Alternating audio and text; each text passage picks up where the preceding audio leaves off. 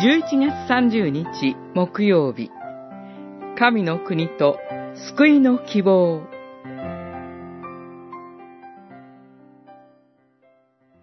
被造物がすべて今日まで共にうめき、共に生みの苦しみを味わっていること。被造物だけでなく、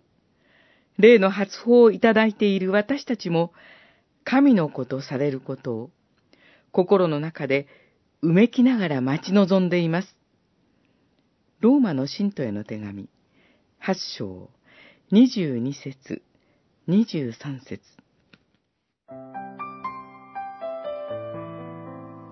パウロは、私たちの目を将来の望みに向けさせながら、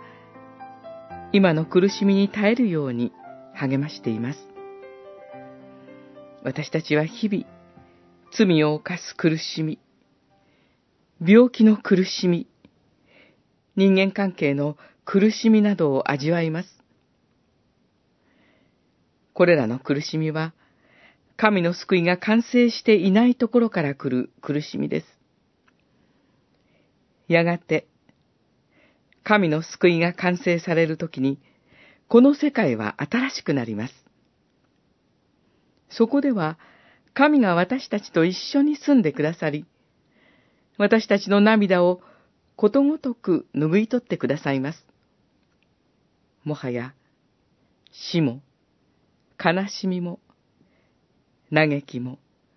労苦もありません。この約束が確かであるために、神は私たちに精霊の発報を与えてくださいました。発報というのは収穫を保証するものです。また収穫の喜びを前もって一部を味わうことができるものです。精霊の発報が与えられている私たちは、やがて、神の国に入ることは確かであり、また今、神の国の喜びを前もって味わうことができます。今日も聖書を読み、祈る中で精霊は私たちを神に近づかせてくださり、私たちに神の愛を注いでくださいます。